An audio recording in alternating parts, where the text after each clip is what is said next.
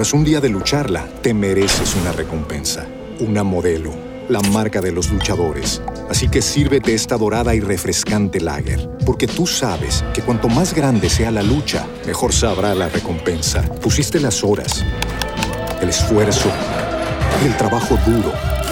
Tú eres un luchador y esta cerveza es para ti. Modelo, la marca de los luchadores. Todo con medida, importada por Crown Imports, Chicago, Illinois. Hey, it's Kaylee Cuoco for Priceline. Ready to go to your happy place for a happy price? Well, why didn't you say so? Just download the Priceline app right now and save up to 60% on hotels. So, whether it's Cousin Kevin's Kazoo concert in Kansas City, go Kevin, or Becky's Bachelorette Bash in Bermuda, you never have to miss a trip ever again. So, download the Priceline app today. Your savings are waiting. Go to your happy place for a happy price. Go to your happy price, Priceline. Esto es Asigún Podcast y este es el episodio con el señor Alex Ferreira, cantautor dominicano, residente en la Ciudad de México, que nos ha regalado unas canciones para chuparse los dedos. Tiene muchos años haciendo música, ha vivido en Madrid, ha vivido aquí, ha vivido en Santo en, en Ciudad de México, vive en Nueva York cuando niño y hablamos de toda su vida y sus recorridos por sus canciones y sus colaboraciones. Fue un episodio que me lo disfruté porque yo soy fan de su música y yo le recomiendo a usted también que lo sea. Chequee su música, busque alexferreira.com y a partir de ahí vea su Instagram y metas en Spotify, conozca esa maravillosa música. Eh, vean este episodio que es Asigún Alex Ferreira con Carlos Sánchez.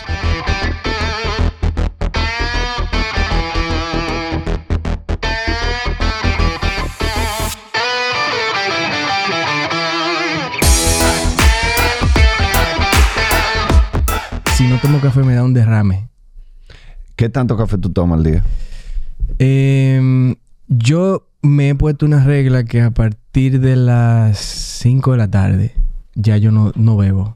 Ajá. Entonces, Y y- los que pueda beber hasta ese momento. ¿Y a qué hora tú arrancas? Desde el momento que, que, mi que tengo uso de la conciencia, lo primero que yo pienso es en el café. Y de hecho, el... el ¿Cómo Eh, te lo explico? Eso El- más o menos qué hora, qué hora tú te levantas. El deporte de riesgo favorito de la gente es hablarme antes de yo tomarme el café. Pero- Eso es normalmente... o sea, tú te pones súper cranky. Me- sí, tengo, tengo... No lo digo con orgullo, o sea, estoy un poco... Me preocupa. ¿Tú quieres tener hijos? Tengo.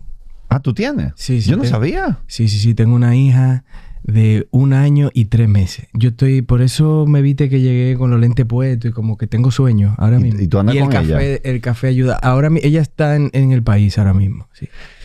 Men, ¿y Está hueleando. ¿Y, co- ¿Y cómo tú manejas tener una niña de Tú un año ponen- y, y, y, y diga que no me hablen antes de yo beber café? Eso, eso es imposible. Lo- los niños se pasan eso por donde no le da el sol. Sí. La verdad que en el momento que tú te haces padre, ya la vida se. Todo se complica un poco más. Claro. Incluido el tema del café. Que por cierto, ¿dónde está el café? Viene ahora, Giselle lo está preparando. Pero de verdad que está nervioso el tigre. No, no, yo estoy bien. Yo estoy Viene bien. ahora, tú tranquilo. Me tomé uno, lo que pasa es que ese es el de, el de, el de funcionamiento. Ahora Ah. tiene que llegar el otro que es el de, el de calma. O sea, que tú lo que estás ahora es nervioso. Exacto. Cuando tú salgas, por favor. Tú me estás hablando. Dile a yo- Giselle que acelere, que este tigre tú, le va a dar. tú me estás hablando, yo lo- solo veo esa agua negra cayendo con el humito en, en la taza. Y- oye, me alegro mucho. Yo no sabía que tú tenías una hija. Sí. Qué te- bonito. Sí, es muy lindo. Eh, estoy muy contento. La vida... ¿Cómo se llama tu hija? Uma. Uma. U-M-A. ¿Y cómo llegó eso a tu vida? Bueno, yo sé cómo se hacen los niños, Sí. pero...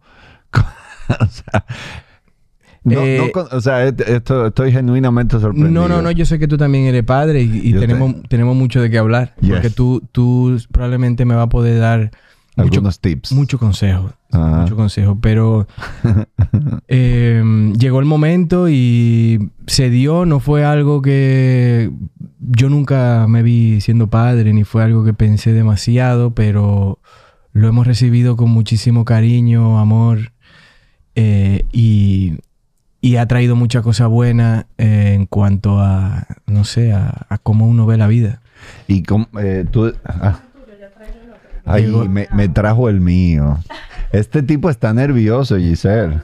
Yo sé, ¿Tú conoces el Bulletproof Coffee? a mí me, me mandaron un mensaje antes de venir y me dijeron, ¿tú tomas algo? Y yo les dije, me alegro que me lo preguntes. Porque tengo una adicción al café. Pero estoy bien. no ¿Tú, con- preocupes. tú conoces el Bulletproof Coffee? Eh, si tiene cafeína me, me sirve. Bueno, lo que pasa es que este tiene grasa, este es como de la onda keto. Entonces, este es un café con mantequilla y aceite de coco. Mm, No. Muchas gracias. De repente tiene cafeína, pero no te interesa mucho, no. ¿verdad? Sí, no, porque tú le puedes poner cafeína a muchas cosas. Bueno, pero...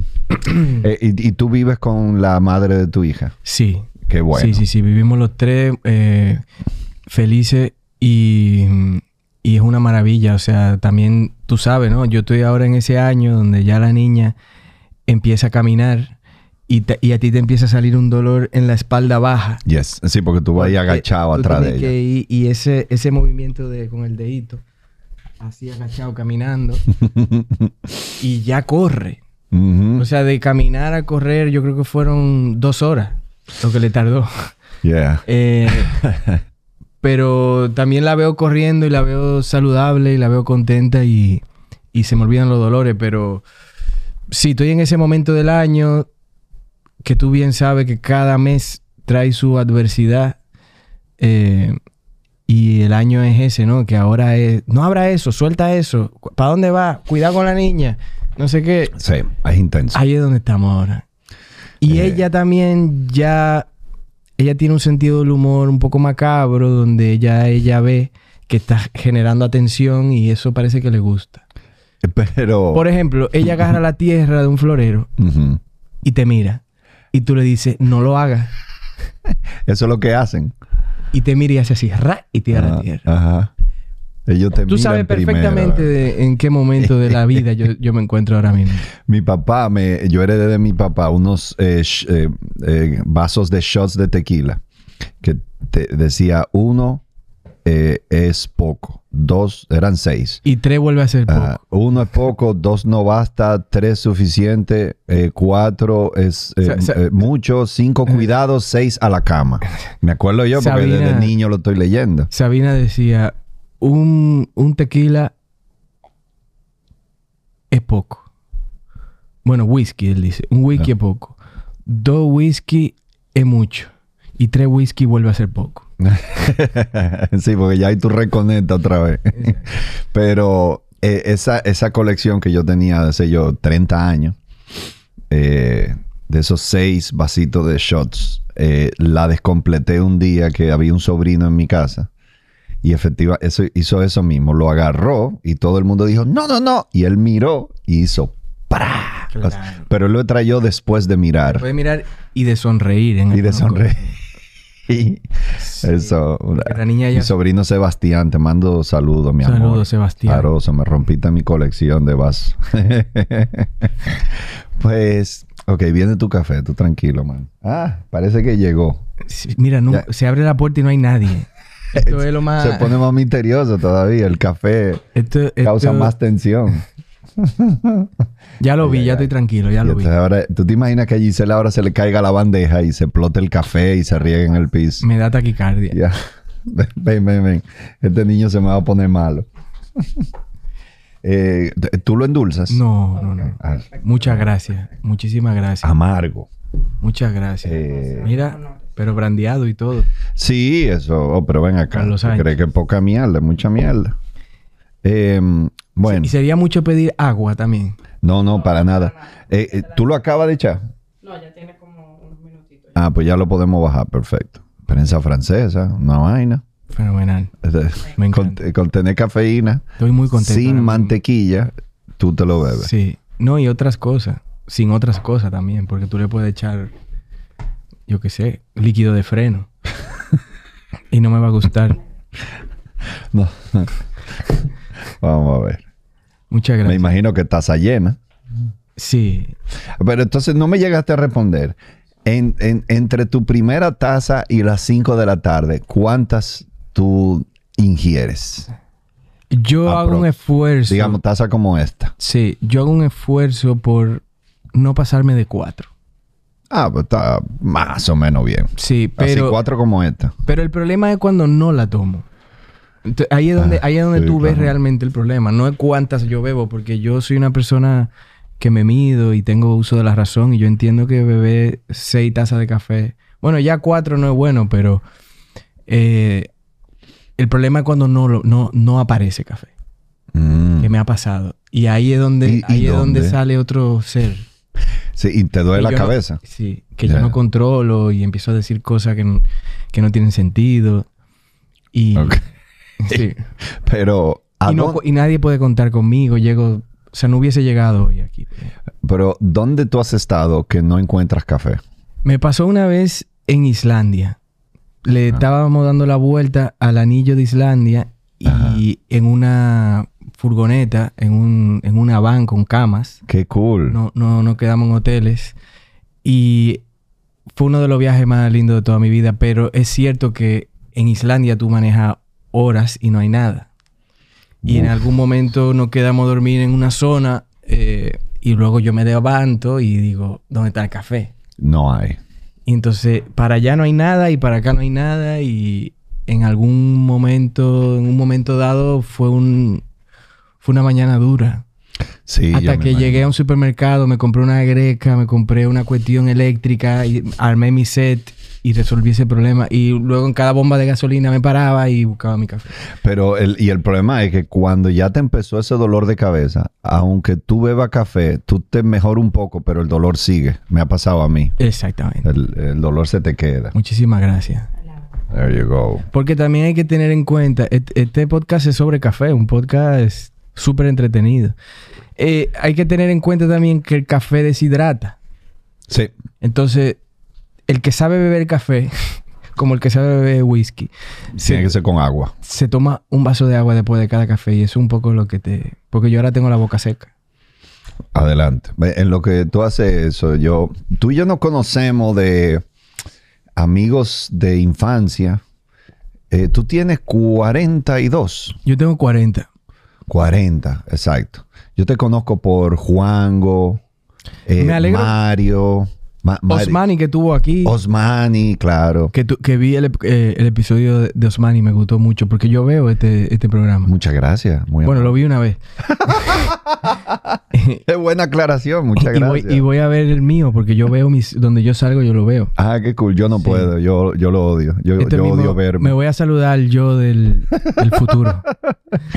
Em, ¿Qué te iba a decir? Me alegro que tú saques ese tema porque yo venía pensando, eh, camino aquí, cuando te conocí. Y yo me acuerdo que yo estaba en casa de teatro. Sí. Estoy hablando del Pleistoceno, Sí. antes de que fuéramos Homo sapiens. O sea, estoy, Ya, habla- pero ya tú eras cantante. estoy hablando cuando era blanco y negro. Eh, sí. Hace muchos años, lo que tú... Tú no habías sacado un domingo cualquiera. No. Ajá. No, yo no me... Yo... Yo estaba en, esa, en ese momento de mi vida donde yo eh, frecuentaba mucho casa de teatro. Tanto, Yo también. Tanto para cantar como para eh, ver otros artistas. Yo era, eh, yo era fijo en los festivales de jazz, que eran También. Yo iba. ocho jueves de corrido. Yo iba por lo menos a seis o siete. Sí. Y mm, el primer recuerdo que yo tengo de ti es un día que yo estaba ahí en casa teatro. Tú andabas con una amiga en común, no sé si era una de las hermanas Fiallo o... Es probable. Y yo, y yo andaba con otra amiga también en común, que ahora no me acuerdo. No, no me acuerdo bien, pero sí me acuerdo de lo siguiente. Tú llegaste y me dijiste... Bueno, nos presentamos, fue muy, muy lindo, muy cordial, bla, bla, bla. Y, y cuándo tú tocas, me dijiste. Y yo dije, ah, yo tengo un lanzamiento tal día. En esa época, por eso digo que es el Pleistoceno, en esa época uno hacía su CD, le hacía su portada, lo imprimía y así era, que uno vendía los diquitos y se, los regalaba a la gente. Eh, eh, ahora, la- ahora cualquiera sube una canción a Spotify y te manda un link, pero en ese momento todavía el, el CD era, tenía cierta Un relevancia. instrumento físico. Sí, todavía tenía cierta relevancia. La gente andaba con CD en los carros, Mm, sí. en su casa. Ta- hace tantos años, por eso digo. Eh, y yo te dije, tengo un lanzamiento tal día. Y tú, ah, no sé qué, voy a ver si voy, no sé qué, tal. Y seguimos hablando y de repente hubo un momento de silencio. Y me dice Carlos Sánchez, tú, tengo una idea. ¿Por qué tú no sales en el teatro con el CD y lo lanza y dice buena noche y te va? Y obviamente todo el mundo ahí se explotó de la risa. Sí, porque ese era tu lanzamiento. Ese era el lanzamiento. Entonces, para que la gente sepa que Carlos Sánchez ha sido comediante siempre. Es el primer recuerdo que yo tengo de ti. No, se me, no, se me, ha olvidado. Ahora que tú lo dices, me acuerdo yo de ese momento. Lánzalo así. Y tú me dices, ah, sí, ¿verdad? Lanzamiento. Y nos pusimos a hablar del lanzamiento y lo que era. Y yo decía, pero sube al segundo piso y lánzalo desde ahí arriba. Sí, algo Pero así. Fue como una vaina algo así. Algo así. Y, y, éramos un grupito de gente y nos reímos bastante. Sí, o sea que soy comediante y, y de chistes bolsa, como el que acaban de escuchar ahora mismo. O sea, sí. eso es lo más importante. Pero ahí, eso es algo que tú de, o sea, tú siempre has sido músico y cantante, pero yo siempre, a través de ese mismo grupo de amigos, tú eres fan de la, del humor. Tú has consumido mucha comedia en tu vida. Muchísima, la sigo consumiendo. Eh... Tras un día de lucharla, te mereces una recompensa, una modelo, la marca de los luchadores. Así que sírvete esta dorada y refrescante lager, porque tú sabes que cuanto más grande sea la lucha, mejor sabrá la recompensa. Pusiste las horas el esfuerzo, el trabajo duro. Tú eres un luchador y esta cerveza es para ti. Modelo, la marca de los luchadores. Todo con medida, importada por Crown Imports, Chicago, Illinois. Does Monday at the office feel like a storm? Not with Microsoft Copilot. That feeling when Copilot gets everyone up to speed instantly? It's sunny again. When Copilot simplifies complex data so your teams can act, that sun's shining on a beach. And when Copilot uncovers hidden insights, you're on that beach with your people and you find buried treasure. That's Microsoft Copilot. Learn more at Microsoft.com/slash AI for all. Como toda, yo que sé, buena faceta del arte, porque para mí la comedia es un arte, uh -huh. eh, ayuda a, a sobrellevar la vida y yo te mencionaría, sobre todo me gustan los americanos. Uh -huh. George Carlin, eh, Louis C.K., yeah. eh, toda esa gente, Chappelle, Chappelle se me hace probablemente de lo que están vivo ahora mismo el mejor. Sí. Eh, Chris Rock, que se debería hablar más de Chris Rock. Lo, lo, los ah, especiales de Chris se Rock habla mucho. Lo, lo, evito muchísimo. Sí. Se habla mucho de después que le dieron la galleta, sobre todo. Claro. eh, Pero mí, eh, Tambourine es mi favorito de Chris Rock. Sí, sobre todo porque tiene esa connotación familiar. Y, Sí. te, y, y- y te recuerda esa cosa de que, bueno, a veces te toca ser el cantante principal Ujú. y a veces te toca tocar la pandereta Yep. allá atrás. Pero también cambió el ritmo en ese especial. Eso fue lo que más me gustó. Eh, Chris Rock siempre tiene este ritmo intenso y esta gritadera, esta forma de hablar que como y repite ca- casi cuatro gritando. veces. El, previo al punchline, Ah, el setup. el setup te lo repite cuatro veces Eh. A diferentes volúmenes. Exacto. Y todo el mundo está expectante ahí. Mm, pero, Pero- en Tambourine se, se notó un Chris Rock completamente diferente. Cambió el ritmo, cam- era más pausado, era más tranquilo, no era tanto de Agresi- menos agresivo. menos agresivo. Y para mí esos chistes fueron bellísimos. A mí me encantó ese show. Yo, yo siento que, sobre todo el stand-up, la comedia de stand-up, tiene muchas cosas similares con, la, con lo que yo hago, con la música, con, con escribir canciones, con cantar melodías. Creo que tiene una cosa con el, con el tiempo, el timing. Eh, también los cantantes, los que hacemos música popular, a diferencia de lo que hacen una película o hacen un libro, nosotros tenemos un canvas más chiquito, tenemos que contar nuestra historia en tres minutos, cuatro minutos. Sí. Entonces, un- un- una de las, perdón, una de las cosas que yo siento que hace un compositor de canciones populares mejor es, es aprender a sintetizar. Sí. Y yo siento que en la comedia también Es importante. eh, hay, hay una frase que me gusta mucho que dice algo como eh, si es bueno y corto es dos veces bueno. Ah, qué bueno, me gustó esa frase. Entonces, eh, estos comediantes que con cuatro palabras te retuercen el cerebro y, y- y Ujú. Eh, Eso me, me- me llama mucho la atención, saber hacer eso. Y sí, soy, soy fan sobre todo de la comedia que te hace pensar, que te hace reflexionar cosas sobre ti mismo como humano eh, que te generan conflicto incluso, ¿no? Porque muchas de esas de esos comediantes tocan temas que quizás no son fáciles de tocar Sí. y o que son tabúes o algún tipo de estigma o lo que sea y, y cuando ellos se meten en ese terreno eh, me, me hace pensar cosas sobre mí mismo también aparte de hacerme reír que yo Ujú. creo que ahí es donde está el truco que Sí. si, si, si te, la risa es una cosa del que tenemos los humanos que no podemos controlar. ¿no? Cuando, cuando nos da un ataque de risa, no hay manera de... de- es, un- es como una cosa que nos sale a los humanos naturalmente. Y si se toca un tema delicado y te ríes, entonces te- tú mismo te preguntas por qué yo me estoy riendo de esto, ¿no? Eh, quizá porque la comedia es un, es un lugar donde, donde se permite, ¿no? Estamos en este terreno donde nos podemos reír de nosotros mismos, de nuestros defectos como ser humano. Todo eso me encanta. Me apasiona incluso la comedia. Nosotros los comediantes formamos los chistes junto con el público. O sea, por eso es que tú, si va... De hecho, te- déjame decir que la última vez que tú y yo nos vimos fue en, las, en, eh, en la acera del Comedy Cellar en Nueva York. Eso es cierto. Que tú andabas con Juango, Sí. Dávalo, y, y yo quería entrar y ya se acabaron la boleta. Y entonces ahí los saludé a ustedes dos, los vi entrar y me quedé afuera, eh, cual mendigo, diciendo, please, déjenme entrar. Y no pude. Eh, así que espero que te haya ido bien esa noche. Es un lugar muy especial el Comedy Cellar. Si Sí. a alguien le gusta la comedia, me imagino que mucha de la gente que te siguen le gusta la comedia. Si están por Nueva York. Ah, lo único es que tienen que... Porque Comprar le, taquilla tres le- semanas antes. le pasó a Carlos, me imagino. Tiene que comprar Tienen que comprar tres la semanas taquilla con... con Pero a donde iba, cuando tú vas a sitios así, tú te encuentras con un famoso que está probando chistes. Y, y, y claro, vamos refinando los chistes con el público. Y uno dice, ah, mira, si le quité esa palabrita, el chiste funciona mejor. Y luego lo repite otra vez sin la palabrita y tú dices, efectivamente, quedó mejor sin la palabrita. es Pero tan la pregunta parecido, es, tan parecido. ¿Tú haces eso con las canciones? Claro que sí, una palabra, un acorde, una parte, una sección de la canción, uno la prueba. No es lo mismo cantar solo que cantar delante de alguien. Yo le recomiendo a la gente que hace música que, que sí comparta lo que hace porque me ha pasado, por ejemplo, te voy a poner un ejemplo. Yo escribo una canción y yo creo que la canción es buena. Y en el momento que me siento con la guitarra y te digo, Carlos, déjame cantarte esta canción y empiezo a cantarla, ya hay alguien dentro de mí. O sea, conforme la canto, hay algo que. Aquí se puede decir mala palabra. Bueno, Sí, no voy sí, a decir sí. mala palabra. Tranquilo, no te preocupes. Conforme la canto, estoy pensando, esto es un disparate.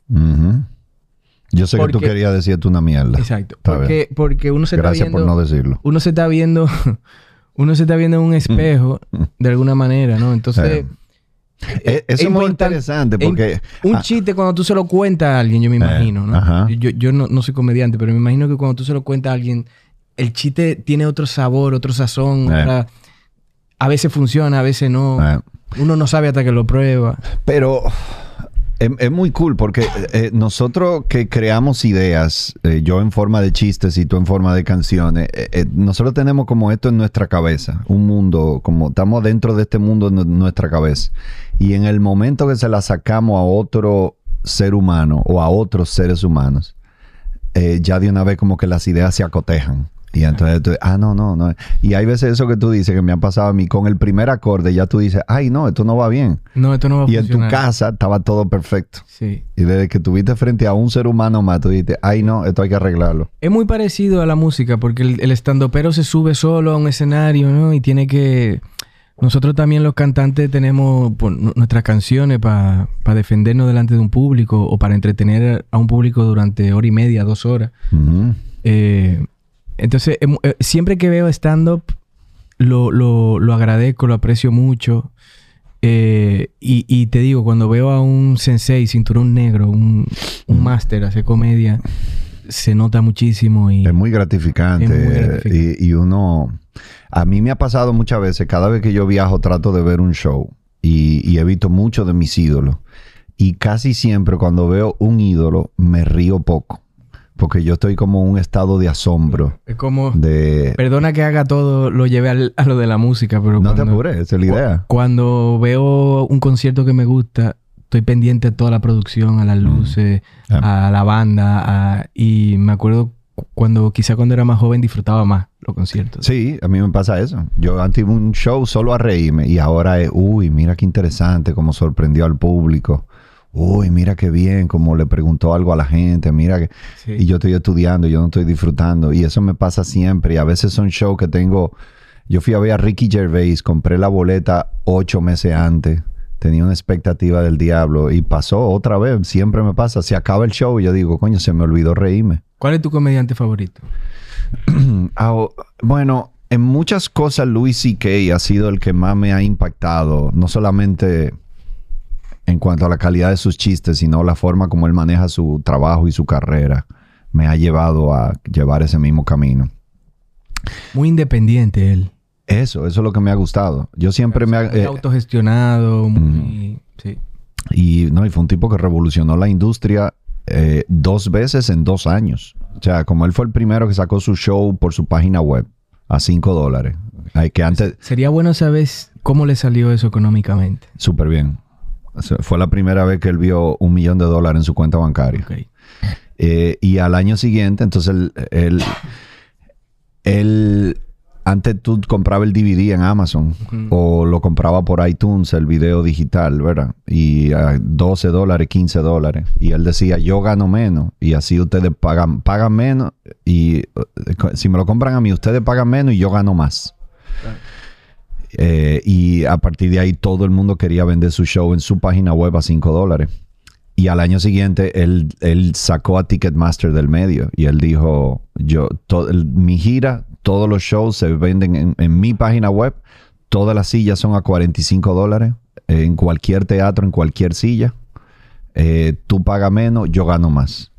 Y revolucionó también el mundo de las tiqueteras. Y eso fue eh, uno un año y el, al, al año siguiente el otro. Revolucionó dos industrias y eso para mí fue como, wow, loco, ¿cómo alguien puede lograr eso? Es, es muy difícil porque de hecho yo sé que hay muchos venues, teatros que tienen un acuerdo con Ticketmaster y no pueden por contrato vender Ujú. entrada. Entonces me imagino que él tendría que conseguir teatros Eh, que no son quizás los más populares. se le limitó mucho la opción de teatros. Eh, tú, tú grabaste uno de tus discos, Canapé, fue con crowdfunding. ¿Cómo fue ese proceso? ¿Cuánto tú llegaste a recaudar y por qué tú lo quisiste hacer con crowdfunding? Bueno, primero habría que en- ponerlo en contexto de que yo eh, ve- venía de, un, de una experiencia con un sello disquero multinacional. Mis dos primeros discos no son míos, son propiedad de Warner, que es un domingo cualquiera y, y el afán. Eh, y luego hice otro con un sello de Nueva York independiente. Entonces venía de la experiencia de, de trabajar en una multinacional y también de trabajar de, de manera con un sello que no era multinacional y ninguna de las dos, digamos, encontré mi manera. eh, Tras un día de lucharla, te mereces una recompensa, una modelo, la marca de los luchadores. Así que sírvete esta dorada y refrescante lager, porque tú sabes que cuanto más grande sea la lucha, mejor sabrá la recompensa. Pusiste las horas, el esfuerzo, el trabajo duro. Tú eres un luchador y esta cerveza es para ti. Modelo, la marca de los luchadores. Todo con medida, importada por Crown Imports, Chicago, Illinois. Introducing Royal Caribbean's newest ship, Icon of the Seas, the ultimate family vacation. The ultimate six slides, eight neighborhoods, zero compromise vacation. The ultimate never done that, can't wait to do it vacation. The ultimate chillin' by a different pool every day of the week vacation. This is the icon of vacations. Icon of the Seas, arriving in 2024. Book today. Come seek the Royal Caribbean. Ships Registry Bahamas. ideal de trabajar. y, perdón. Y en ese momento llegó, llegó, llegó Canapé y yo dije, bueno, déjame intentar otra cosa. Entonces intenté pedirle a, a- a los fans que, que me ayudaran a hacer el disco y, y, y mira cómo la vida es el disco hoy en día mío que más se escucha. Sí. Y ese es, ese es mío. Gracias a, a la gente que, me- que me ayudó a hacer ese, ese fondeo. Eh, Y cuando tú dices que no encontrabas tu manera ideal de grabar o trabajar, ¿cuál es esa manera ideal? y qué era lo que pasaba en los otros sitios que no lo encontraba. Es interesante que estemos hablando de esto después de lo que tú dijiste de Louis C.K., porque también me identifico mucho contigo en ese sentido. Eh, con, con la música independiente encontré una manera de llevar yo mi propio ritmo.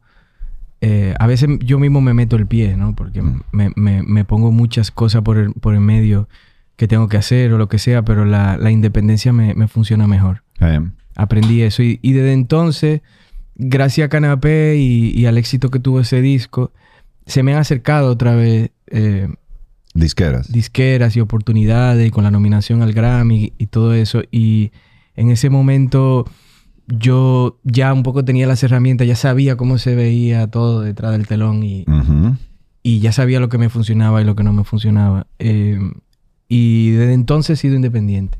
Y de- desde Canapé en adelante, y un disco, antes de Canapé salió Versiones para el Tiempo y la Distancia, que es un disco acústico. Desde ahí en adelante todos son, los masters son míos.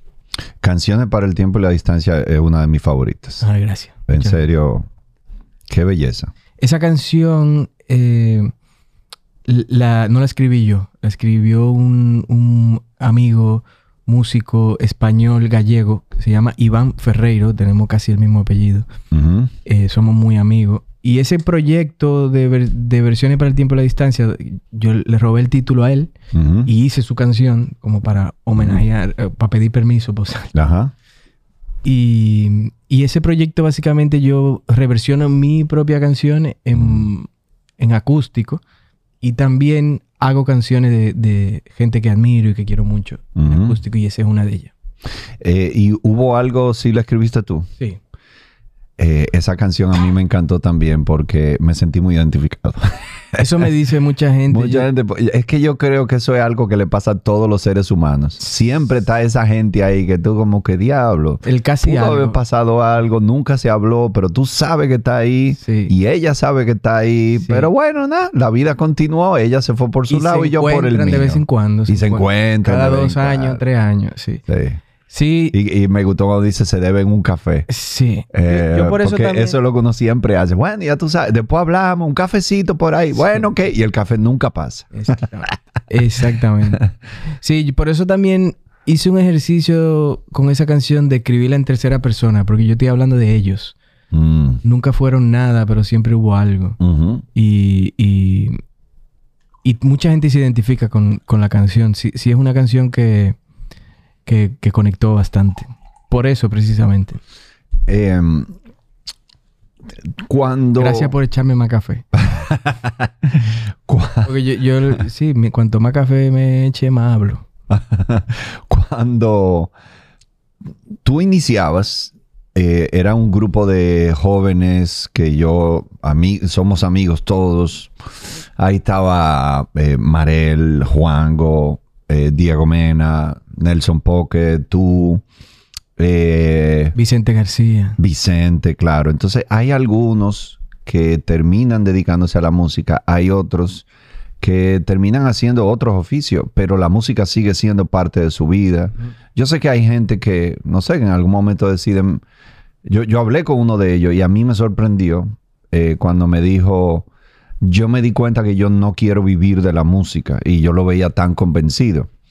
Yo me di cuenta que no quiero vivir de la música, pero yo sí quiero hacer un concierto de vez en cuando, y yo quiero seguir componiendo canciones, grabando, pero yo quiero, prefiero vivir de otra cosa. Y eh, ¿en algún momento tú tuviste esa duda o cuándo fue el momento que tú dijiste, ya, yo voy a hacer música forever y es lo único que quiero hacer? La, la duda, no sé, eh, somos seres que dudamos todo el rato, pero yo desde muy temprana edad supe que, que, que esto me daba algo más que, que dinero. Que ahí es donde está el detalle, ¿no? Porque cuando hay que sobrevivir, yo lo entiendo perfectamente, pero, y, y- y- y yo sí vivo- llevo, por suerte, tengo la suerte de que llevo muchos años viviendo de la música. Eh, pero cuando yo pienso en, en todo lo que yo he vivido, en mi carrera, en cómo llevo la vida, eh, yo le agradezco la música a otras cosas que tienen más que ver con, eh, no sé, con sentirse pleno. Eh, el momento que yo me di cuenta, me acuerdo ahora, fue viendo, viendo MTV. Nosotros somos de la generación que veía la televisión cuando llegaba del colegio. Eh, El Y- chavo primero y luego lo otro que haya, incluyendo MTV. Para mí MTV era como una ventana a otra realidad, eh, muy diferente a la que yo estaba viviendo en Santo Domingo. Eh, eso no quiere decir que la música dominicana, obviamente en los 90 aquí había un movimiento musical increíble, de Juan Luis. Guerra, Luis Legales, cualquier cumpleaños que tú ibas, o sea, había un repertorio de música dominicana que ya sonaba en el subconsciente. Y... Perdón, que tengo una tosecita y voy a cantar. Y esa ventana, además de todo lo tropical que ya estaba ahí, la bachata estaba obviamente convirtiéndose en lo que hoy sabemos. Había una ventana que me enseñaba Bjork, me enseñaba Radiohead, me enseñaba música de otros países, de otra cultura. Eh, y ahí fue que yo dije, ven acá, pero hay gente que, que se dedica a esto día y noche, ¿no? Y es un oficio como, como cualquier otro.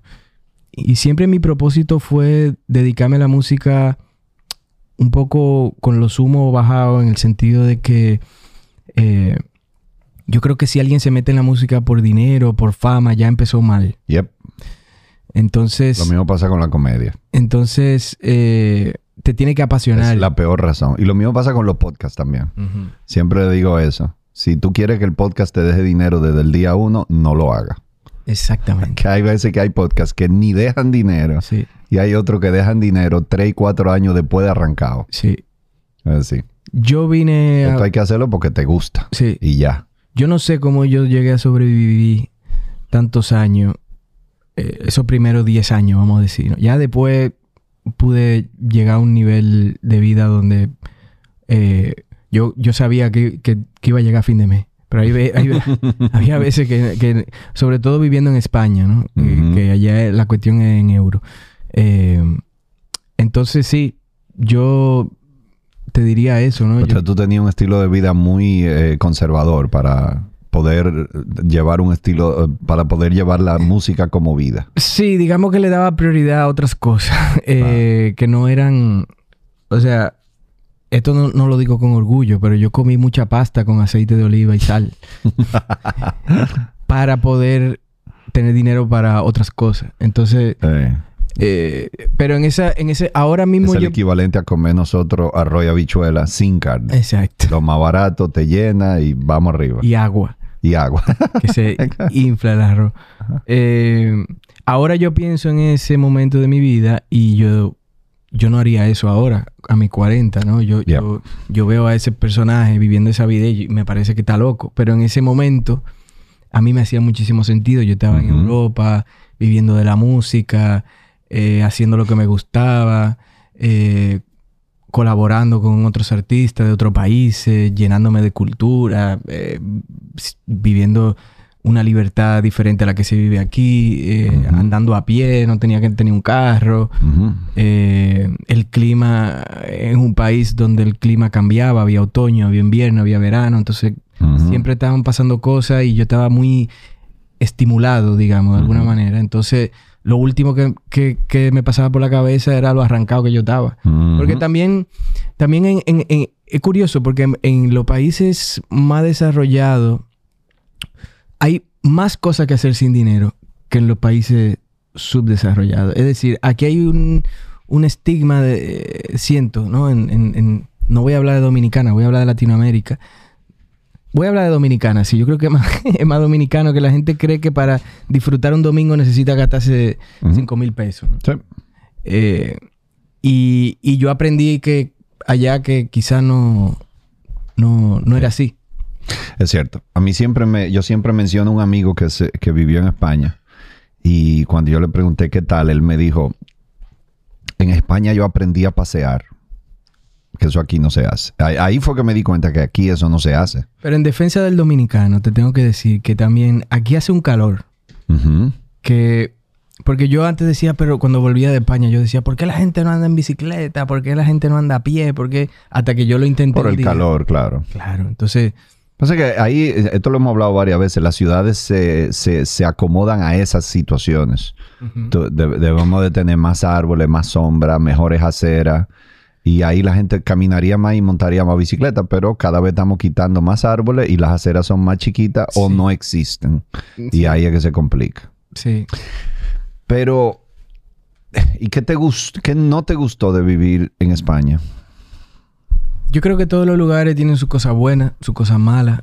Eh, ahora estamos hablando de cosas malas de Dominicana, pero Dominicana también tiene, eh, no sé, una manera de ver la vida también que me gusta. O sea, yo, yo también, por más Sí. que...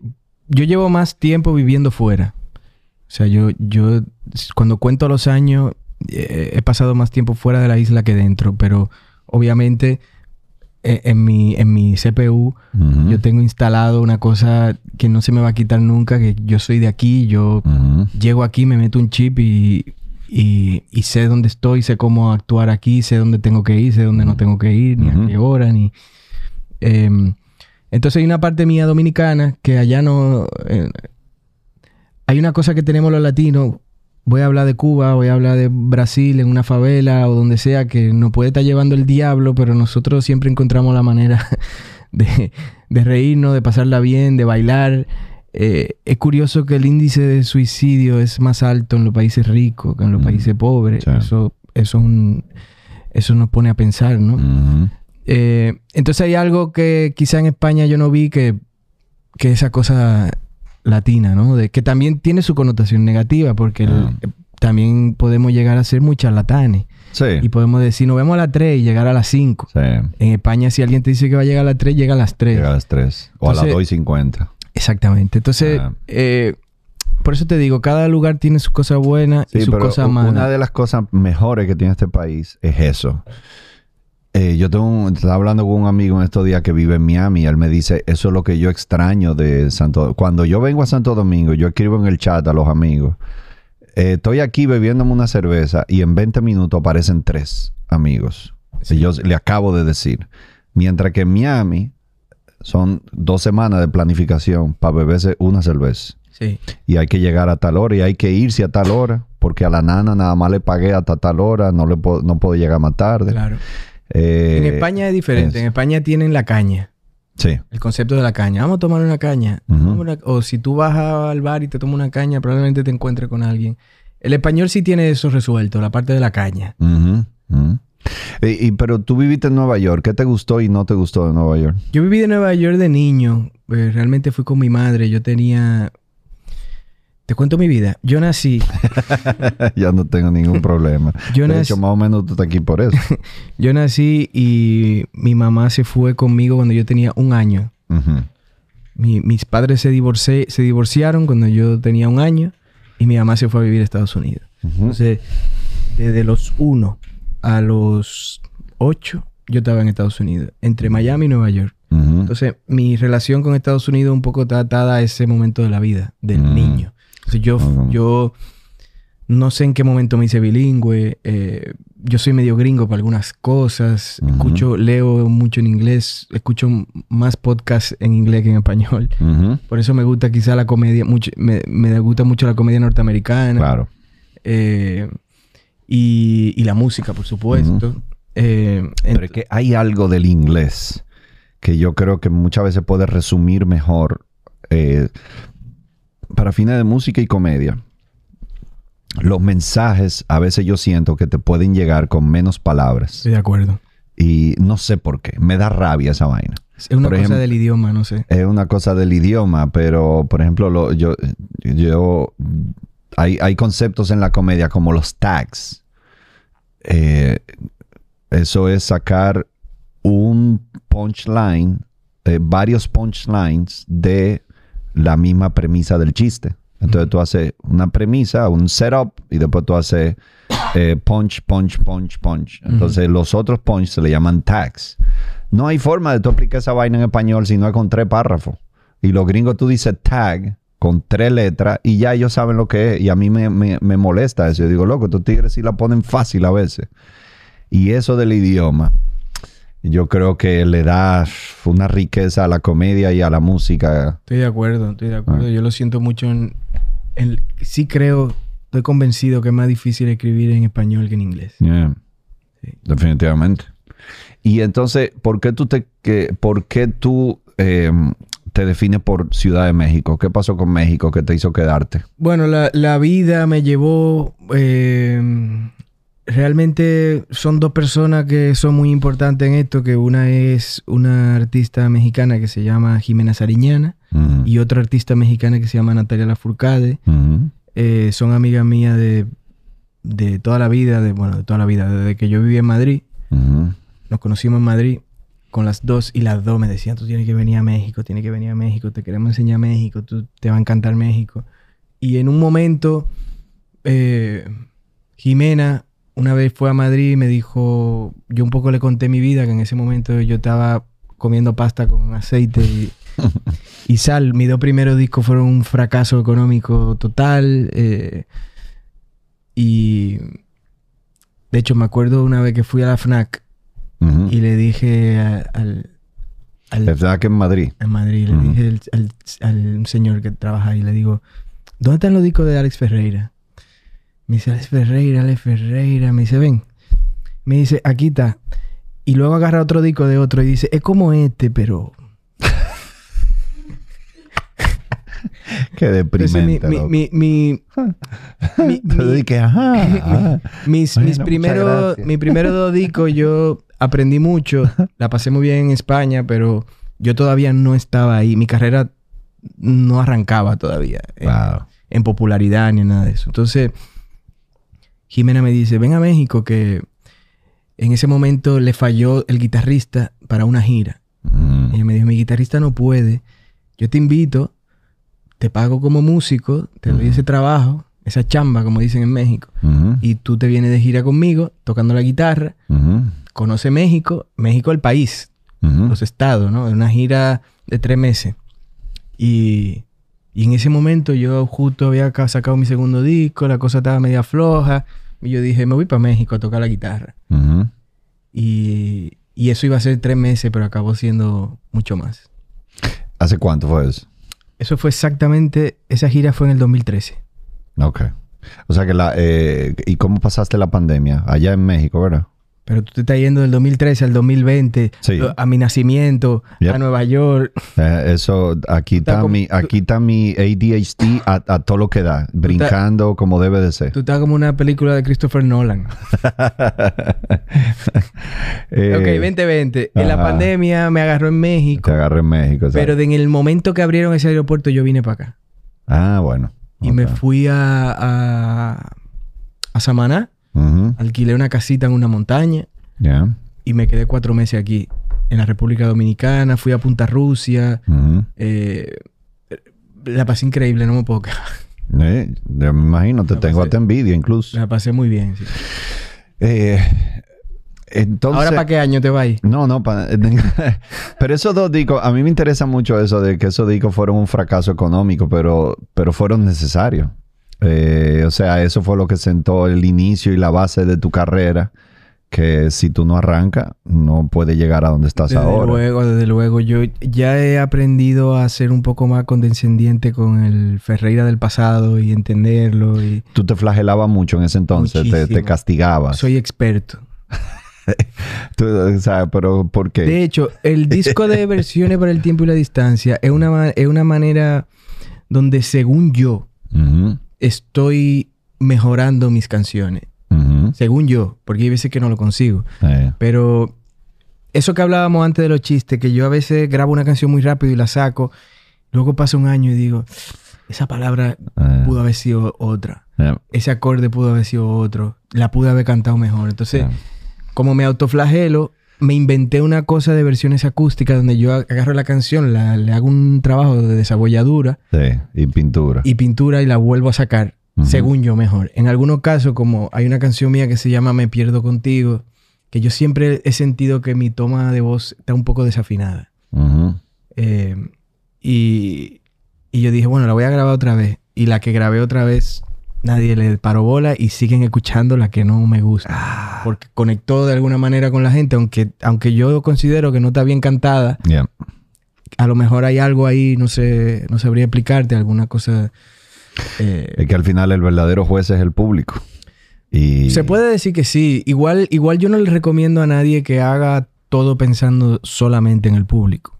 o sea, Eh, yo creo que eso te puede atrofiar la creatividad un poco. Entonces, eh, sí me debo al público, pero también en el momento de, de- de producir y componer, no quiero tener al público en la mente. Bueno, es que hay que hacer un equilibrio entre complazco al público, pero también me lleno de satisfacción yo. O sea, eh, tú tienes que estar orgulloso de tu trabajo. Sí. Si no, eh, Sobre todo y, porque tienes que buscar ese equilibrio. Sobre todo porque yo soy el que tiene que cantar la canción para el resto de su vida. 400 mil veces. Exactamente. Yo siempre he pensado en Silvio Rodríguez y ojalá. El- Alta canción también te digo. ese, ese es su, su gran cruz, él, ir a un concierto y que todo el mundo, oh, y que él presente 700 canciones nuevas y alguien siempre va a gritar, ojalá. Digo, diablo, pobre Silvio, loco. Eso tiene que ser un castigo de por vida. Sí, sí, sí. Pero bueno, también yo estoy seguro que en el fondo, voy a hablar por Silvio ahora. Ajá. Yo estoy seguro que en el fondo, aunque, le, aunque eso te, te genere un conflicto, también yo, yo creo que hay que agradecer tener un ojalá. Ya quisiéramos mucho cantante tener una canción como ojalá. Claro, claro. Yo estaba viendo un...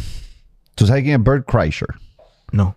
Es un comediante que, bueno, se hizo muy viral, está muy pegado ahora en Estados Unidos. Y entonces él... Y a lo mejor lo conozco por la cara, pero Mm. por el nombre no. Hubo una comediante que se llama, si, no me- si mal no recuerdo, Angela Johnson, que ella era de familia tailandesa, algo así. Hizo una rutina sobre los centros de uña de, de- de las tailandesas.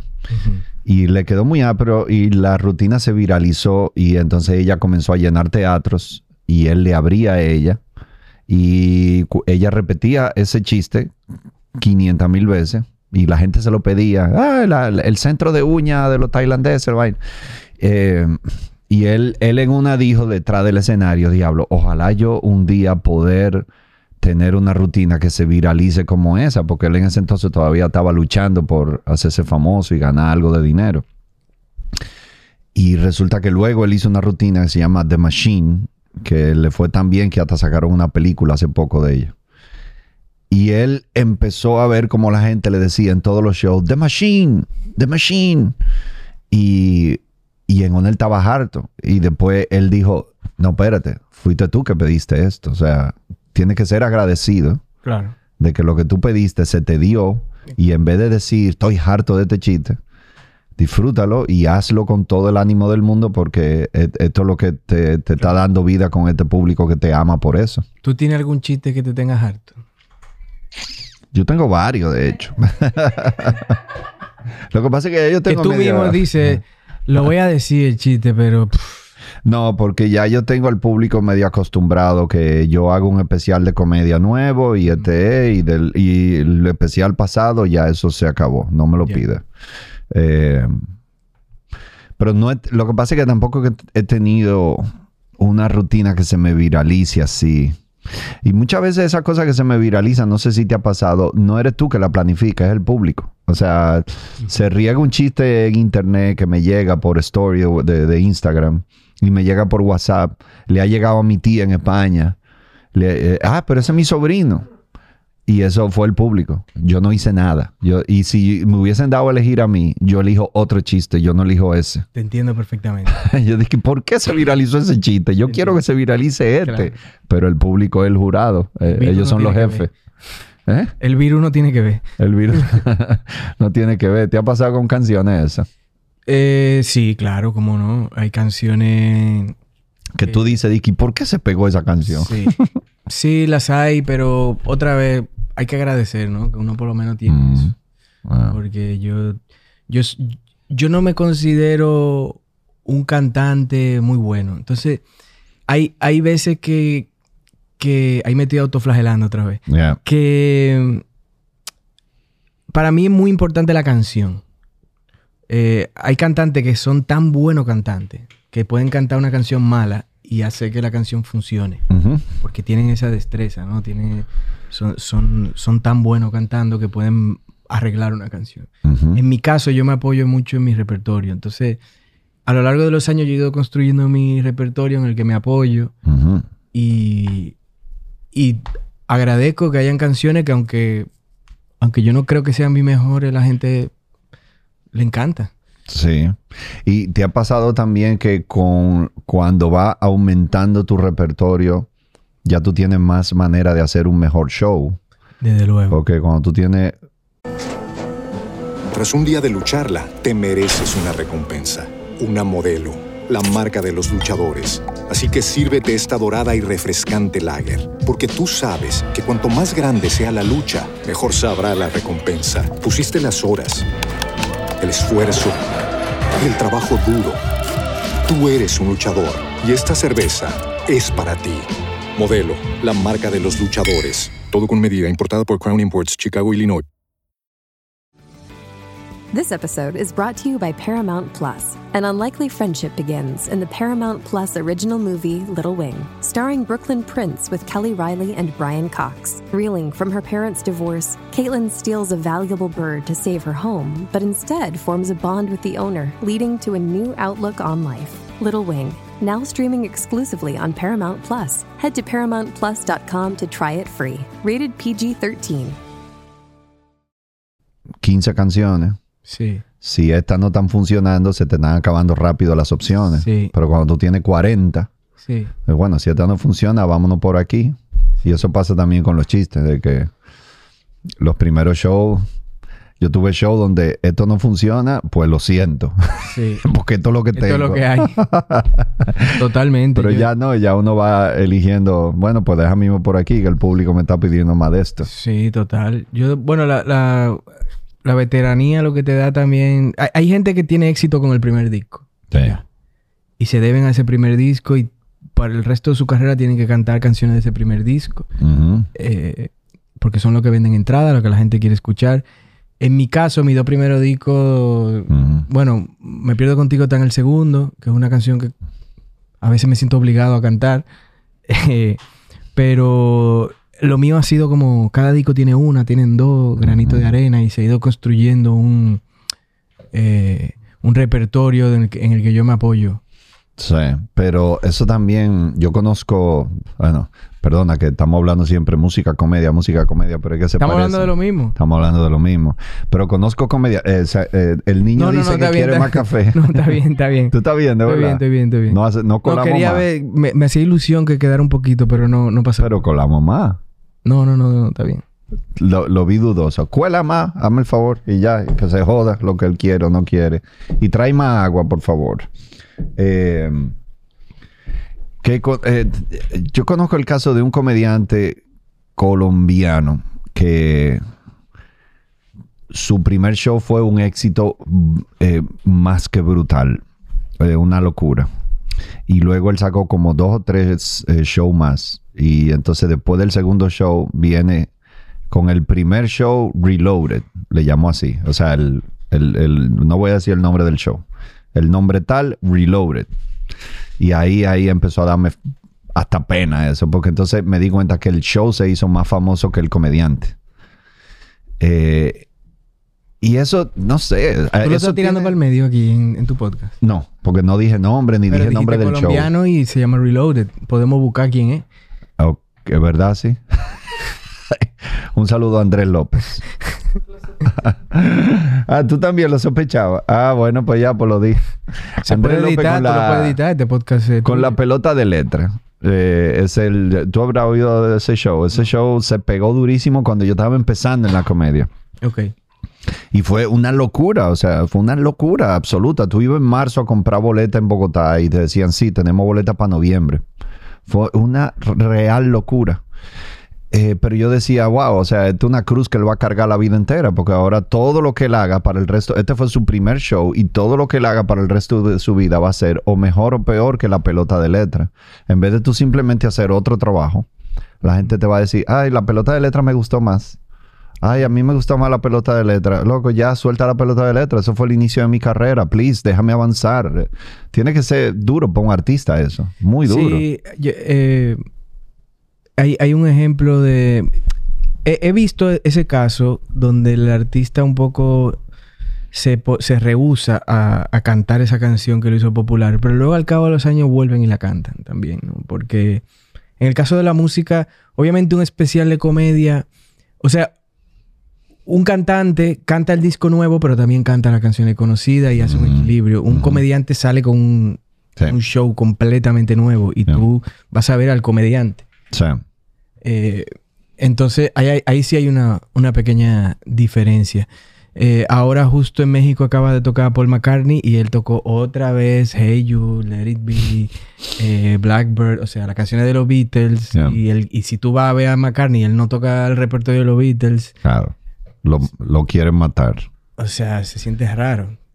Eh, Yeah. Entonces sí, ahí, ahí hay una...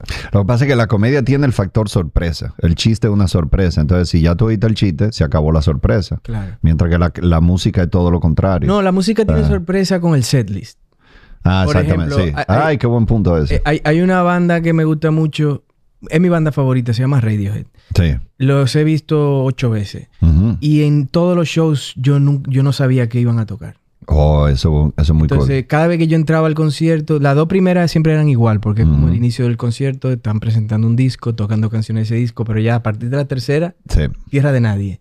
Yep. Y ellos tienen un repertorio, Dave Matthews lo hace también, tienen un repertorio tan grande, Eh. tantos discos, tantas canciones, que tú no tienes idea de lo que van a tocar. Eh, eh, yo tengo un amigo, eh, bueno, soy muy fan de Dream Theater también. Yo no sé si tú llegaste a consumir ese tipo de rock pesado. No, no lo consumí, pero conozco perfectamente. Conoce la banda. Ellos también tienen un repertorio súper amplio. Entonces, un amigo mío los vi en Buenos Aires. Y ellos eh, se presentan, por ejemplo, viernes y sábado, pero ellos te prometen que los dos días son dos repertorios completamente diferentes. Sí. Entonces la gente compra boleta para los dos días. Claro. Y tú ves el mismo, la misma banda dos días, pero tú estás oyendo, Sí. qué sé yo, 20 canciones en cada día diferentes completamente. Si el concierto que yo voy a dar en Santo Domingo ahora, eh, pasado mañana, es un repertorio muy- ¿Mañana? pasado mañana. ¿Es viernes o es sábado? Yo creo que... ¿Qué día es hoy? Oye, es jueves. Es ah, mañana. Ah, es mañana, sí, sí, perdón. No sé, Más café. no, no sé cuándo va a salir esto, pero... Es el 24, sí. Hoy, hoy es 23. Hoy es 23. sí. Ok. Más café, huye. Entonces, eh, ese concierto va a ser un repertorio diferente al anterior, por ejemplo. Ay, qué cool. Y, y tocamos este año aquí también en el festival. El otro. Eh, Isle of Light. Tocamos en Isle of Light y ese fue otro repertorio con otra banda. Mm, Y en el Corona. ¿Cuándo va a salir esto? eh, yo no sé. No lo sabemos. Bueno, pero si esto No, sale yo, antes, creo, yo creo que esto va a salir en enero. en enero. Sí. Ok, bueno, pues la gente que hoy fue al Corona se darán, se, se- se van, se van a dar cuenta de que ese concierto lo hicimos. Estoy hablando del pasado, el futuro. Ajá. Muy Christopher Nolan. Yes, Eh, yes, yes. Muy yo.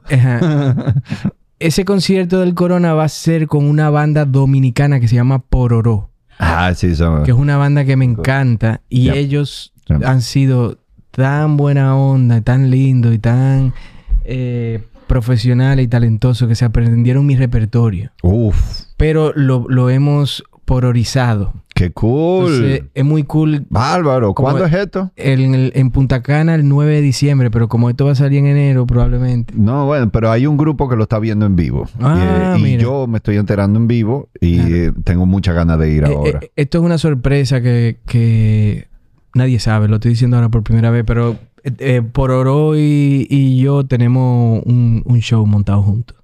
Loco, yo quiero verlo. Y Qué eso- bueno está eso. eso. eso está, está increíble porque tiene una cosa muy dominicana. Los primeros discos, eh, tú eres más rockero. Y luego ahora vemos como tú te enamoras más de las versiones acústicas, de la- la- las melodías más suaves, eh, mucho más ligero, mucho más agradable de escuchar, mucho más suave. ¿Qué, qué te fue llevando para allá? ¿Cómo tú fuiste descubriendo ese estilo? Bueno, digamos que con el tiempo vamos cambiando los seres humanos. Al principio yo era más rockero. En general, yo escuchaba muchísimo más rock que otra cosa. Eh, pero yo, yo consumo mucha música y soy muy, muy fan de... O sea, antes que músico soy fan de la música. Colecciono vinilo. O sea, tengo toda esa parte como... Yo no tengo televisión. Yo escucho música. Eh, y en esos años de que cuando yo empecé hasta ahora, pues... Tú no me- tienes televisión, pero tú tienes una hija de un año y medio. Así que ve cotizando a cómo son las televisiones. Sí, sí, y ve buscando la pared de la casa donde va la televisión. Sí. De momento, por Continúa. suerte, la, la ¿Es niña, cuánto? la niña no, no le estamos poniendo mucha pantalla, pero Ah, no.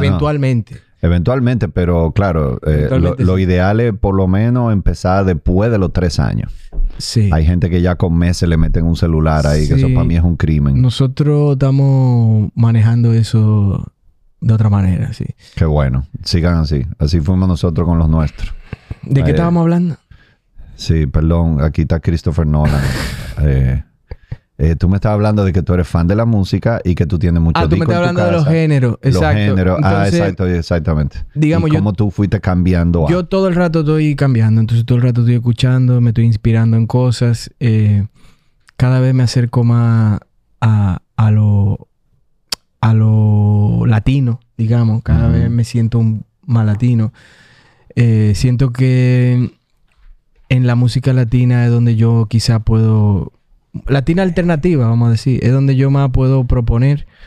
Entonces, con, con- con los años ha pasado eso, ¿no? Digamos que yo me he ido... Lo bueno de ser cantautor, de ser un artista solista, es que uno no se tiene que comprometer con un género. Yo, Bueno, tengo, yo tengo una carta... Para mí sería muy aburrido solamente hacer un género. de que, que yo soy bachatero y solo hago bachata. yeah. Acabaría cansado de la bachata. Y yo tenía... Perdona, yo, No, sé, que, yo sé que tú estás loco por hablar, pero te dije que cuanto más café tú me des... Sí, eso me pasa a mí también. Yo tengo demasiado café y quiero hablar mucho, pero Yo, sigue. yo tenía una eh, inseguridad, digamos. Yo tenía una inseguridad con mi música porque mi música ha sido salvajemente ecléctica. Ah. Y, y yo pensaba que la gente, otra vez pensando en la gente, que no iban a quizá entender o, si, o le iba a parecer una aberración ver a un tipo tocar un- una bachata bolero y pasar una cuestión electrónica, rockera. Me di cuenta que la gente que escucha mi música eh, y los jóvenes de hoy en día que escuchan música son un poco más diferentes a nosotros que Mm. eh, por lo que tú me cuentas probablemente tú eras metalero, rockero, Mm. Dream Theater Yep. Eh, y tú te juntabas con ese grupito de gente. Eh, Iba a la ruina de San Francisco, a los Mosh. Exacto. Eh. Ahora yo siento, me he dado cuenta que los jóvenes escuchan, tienen, tienen una amplitud, ¿no? Escuchan música de otra manera, eh, pasan de un género a otro sin ningún problema. Y eso pasa también en mis conciertos y, y al contrario, yo veo que la gente se emociona, lo agradece. eh, nadie se ha ido a que le devuelvan su dinero porque yo cambié de un género a otro. Sí. Eh, entonces, eh, en ese sentido yo lo veo como, no sé, tengo, soy un poco degenerado. Me gusta esa palabra. con, con- con la música y, y el público me ha dado el chance. Qué cool. Pero, ¿alguna vez algún asesor te dijo, men, ¿por qué tú vas a hacer esta vaina electrónica? Lo tuyo es la guitarra y la... Yo no tengo asesores. ¿Alguna vez un amigo? No, al contrario, el primero que se que le parecía raro era a mí. Y la gente me decía, "Er- al final uno cree que está haciendo algo muy diferente, pero hay un común denominador en, el, en este caso que son mi letra, mi voz, como yo canto, como yo digo las cosas. Da igual el género, eso siempre va a estar ahí. Yo, por ejemplo, en esos inventos que tú hiciste de música de, más electrónica, eh, ¿cómo se llama? Frente Caribe. Frente Caribe también. Yo, mi versión favorita de Ale Ferreira es tú con una guitarra y se acabó. Eh, me lo disfruto, pero muchísimo. Es, es curioso porque eh, cuando yo hago la gira solo, se me acerca gente y me dice, me gusta más así. Y yo le digo, tú sabes lo que cobran estos desgraciados. Y lo- tengo que ensayar. Eh, Le tengo que comprar boleto aéreo.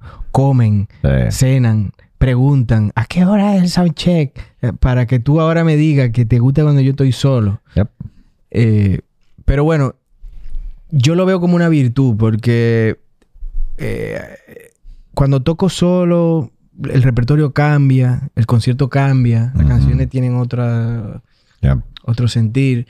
Y cuando estoy con la banda es súper divertido también. Entonces, cuando me canso de uno, tengo el otro. Pero es muy cool tener las dos cosas porque, por ejemplo, tuve Pedro Guerra, tuve Fito Páez, ellos andan con su banda y de vez en cuando dicen un concierto a piano solo. Y eso es para ellos, no, no creo que sea algo de, ah, ahora me voy a ahorrar unos cuartos porque no tengo que pagarle a los músicos ni tengo que pagarle pasaje, pero es un, un tema de disfrutárselo. Porque Sí. un- me imagino que debe de ser un placer diferente. Claro, empezamos hablando de casa de teatro y yo empecé en casa de teatro a guitarrazo puro, yo solo. Entonces yo vengo un poco de esa escuela. Ujú. Eh, la veces que me he visto haciendo música electrónica, por ejemplo, hay un disco que se llama Cinema Tropical que es- no tiene guitarra acústica, es completamente electrónico. Eso fue un ejercicio de estilo, de alguna manera, pero en esencia yo soy ese tigre con una guitarra Bien. cantando. Y se nota. Sí. Y Para mí es muy importante que la canción funcione así. Es decir, si Mm, funciona a guitarra y voz, va a funcionar de cualquier, de cualquier manera. Ah. Y, de- y después no- de que la tenga guitarra y voz, le agrega las otras cosas. Si funciona guitarra y voz y yo la puedo defender solo, Qué interesante. quiere decir que yo puedo llamar a, a una filarmónica, a un percusionista, a- la puedo hacer cumbia, la puedo hacer lo que sea porque la canción va a funcionar. Qué cool. Me gusta eso. No sé si hay algo así con el chiste. Para Mm. seguir jugando ping-pong. Es que no sé. No, porque es que los comediantes siempre trabajamos solos. En la gran mayoría. En los estandoperos. Ya. No los comediantes en general, sino los estandoperos solo sabemos trabajar ¿Cómo se solo. llaman, cómo se llaman los argentinos estos que nos encantan? Lelutier. Lelutiers. Lelutier, de Eso no hecho. trabajan solos. Ellos están, Eh, ellos son un grupo de claro, comedia. Claro, sí, son un Eso- grupo de comedia. Eso no se ha vuelto a ver. ¿eh? La primera vez que yo vi Lelutier fue en la casa de Juango, Sí. con Mario. Eh, estoy buscando el apellido de Mario. Dávalo. No. Eh, Mario, el amigo de Juango, no el hermano de Juango. Ah. Ya. Que tú lo conoces, que estaba en Babeque también. Berger. Vergés. Mario, Berger. Un saludo a Mario Que Berger. también es músico, es Claro, apasionado de la claro, música, que sí. tiene muy buen gusto. Eh, aprendí mucho de música con él también, compartimos mucha música, pero ellos fueron que me presentaron a Lelutier. Lelutier tuvo un impacto para mí muy grande. Y de hecho, mis primeros shows son con guitarra. Yo tengo un par de chistes con guitarra. Pues yo tocaba un poco de guitarra. Y cuando yo vi Lelutier, yo dije, yo algo de música tengo que hacer en mi show. No puede ser que yo lo haga sin música. Y de ahí fue que salieron un par de chistes como Rosol, eh, no ¿Tú sé. conoces Muchachada Nui? Claro. Eso es maravilloso. Ok, loco. ok. Maravilloso. Porque Lelutier tiene una cosa absurda. Sí. Es un, un humor absurdo que se parece también mucho al, al humor español. Sí. Eh, que cuanto más abs- ab- absurdo, mejor. Eh, incluso Almodóvar tiene, tiene un do de, de- de Sí. absurdo. Ajá. Eh, a, mí, a mí me gusta mucho. a- antes hablábamos de la comedia que te hace pensar, ¿no? Como, como Carlin. Carlin es mi favorito.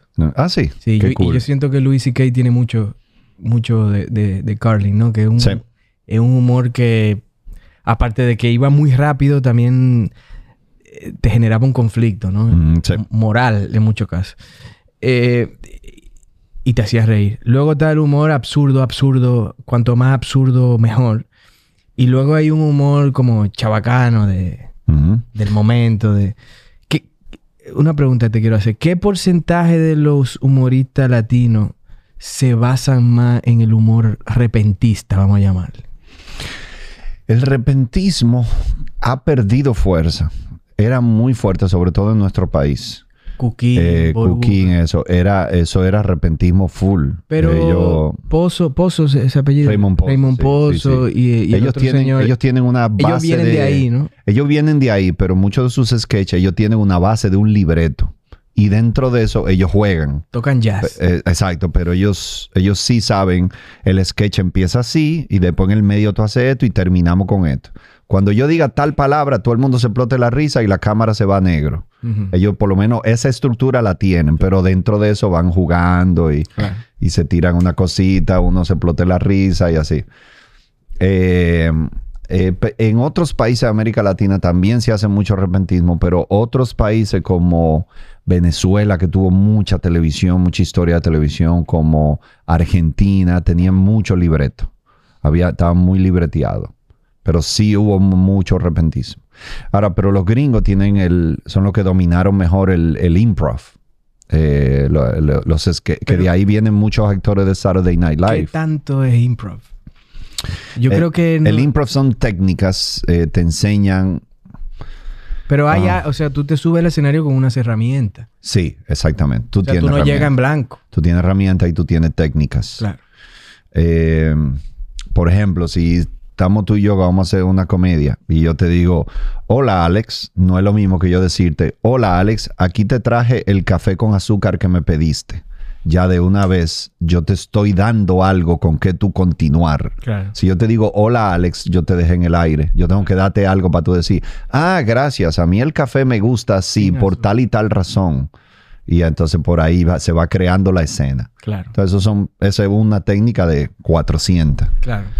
Claro. Eh, pero a donde quería preguntarte era, ah, con tus colaboraciones. eh, bueno, tú has colaborado co- eh, eh, con Pedro Guerra, que pff, tiene que ser un gran honor ese tipo de y, cosas. y fue una colaboración hermosa porque eh, Pedro Guerra y yo grabamos una canción de Víctor Víctor. ¡Ay, qué bonito! Y Víctor Víctor es un- una persona muy importante en mi vida. Tanto en mi vida personal como en mi vida musical. Y llamé a Pedro para esa canción porque eh, cuando yo iba a la casa de Vitico, yo descubría muchísima música también. También por, sus hijos también, que, que tienen un, un gusto exquisito musical. Y em, ¿Tú eras novio de Amelia? de, de Ami. De Ami. Sí, sí. Ami, ¿qué se llama? Ami. Ustedes tuvieron una cosita. Eh, Fuimos novio de, de- de la escuela, claro que sí. Y Qué además, cool. además eh, pasó algo muy curioso. Yo conocí a Vitico por Ami, yo fui el novio de su hija. Ajá. Obviamente esa relación acabó y luego me hice más pana de Vitico. que seri- es, muy raro que tú Pasó de suegro con, a con pana. el ex suegro sea como íntimo amigo. Eso es donde- muy raro. Cuando yo me fui a España, Vitico y yo hablábamos casi todos los días. Qué O sea, como un papá. Qué alguna Qué manera. bonito. Eh, y por Ami y por Ian también, pues yo descubrí a Pedro Guerra, a Fito, a to- toda esa cosa como de, de música, incluso de donde sea, ¿no? Eh, también Vitico me pasaba muchos sones, mucha bachata. Eh, y. Ah, entonces yo conocí a Pedro Guerra personalmente una vez que él vino a Santo Domingo a dar un concierto y fue a cenar con Vitico y Vitico me dijo, ven que te quiero presentar a Pedro Guerra. Para no hacerte el cuento largo, eh, perdimos a Vitico en la pandemia y, y yo ya quería eh, homenajear su música de alguna manera. Hice Así es mi amor y ya Pedro y yo, luego pasaron muchos años y Pedro Guerra incluso en México me invitó a cantar una canción en su concierto. Qué bonito. Desarrollamos una amistad al, al cabo de los años, ¿no? Eh, y siempre hablábamos de Vitico. Ah, ¿tú te acuerdas de cuando Vitico esto, Vitico lo otro? Pedro le tenía mucho cariño también a Vitico. Y mm, cuando hice la canción, llamé a Pedro y le dije, "Mm, me encantaría cantarla contigo, como para hacerle un homenaje a Vitico. Y, y e- e- esa, esa colabora- colaboración en particular es muy especial para mí. Vitico era un relacionador público por excelencia. Él tenía su talento musical y su talento de compositor y de intérprete, pero el tipo era una bestia uniendo personas Sí. Y, y haciendo que los otros la pasen bien. Mi hermano, ¿cómo tú estás? Ven para acá, mira, te voy a presentar este tipo. este- Y cuando tú vienes a ver, de ahí salió una colaboración y de ese coro salía una banda y de ese coro salía un músico nuevo y todo era porque Vitico estaba en el medio siempre. Sí. eh, haciendo que los otros la pasen bien y uniendo personas. Él tenía ese talento. Sí, cuando Vitico se mudó para el otro barrio, eh, nosotros, eh, sus hijos, que Se fue adelante muchos, al otro barrio. se fue adelante al otro barrio. Nosotros empezamos a tener Zooms. Ajá. Eh, era en la pandemia. Claro. Los Zooms estaban de moda. Sí. Pero Janio, eh, Vicente, Marel, Mm. eh, muchísima gente empezamos a hablar, a juntarnos, a hablar de Vitico. en Qué apro. Y, y- y el tema que salía precisamente era ese que tú comentabas, que, que Vitico, so- Vitico sobre, Vitico no quería saber de la gente de su edad. Él quería juntarse con los jóvenes.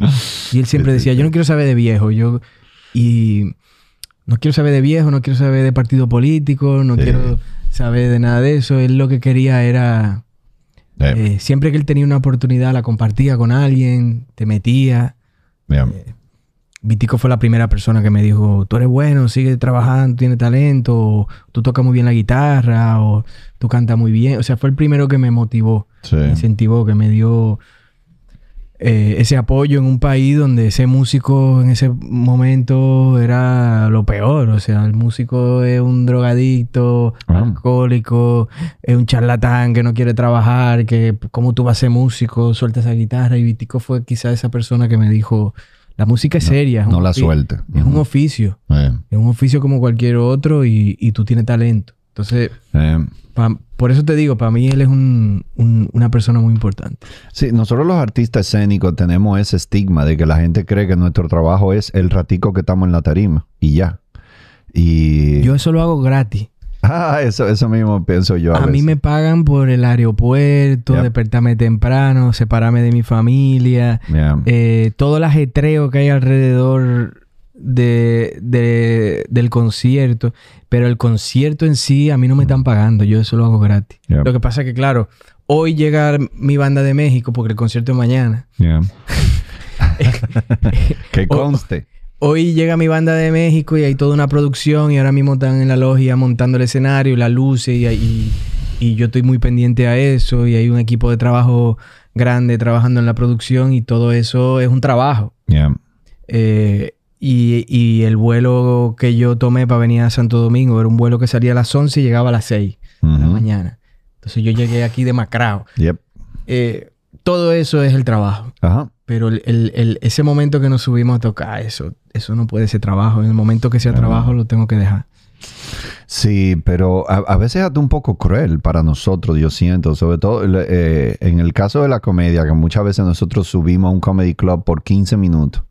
Hay gente que de verdad está esperando su día entero solo para esos 15 minutos, de- de- de- independientemente de todo lo que tú hagas, de que tú mandes correo, tengas reuniones, no sé cuánto. Tú estás pensando en esos 10 o 15 minutos que me tocan esta noche. Y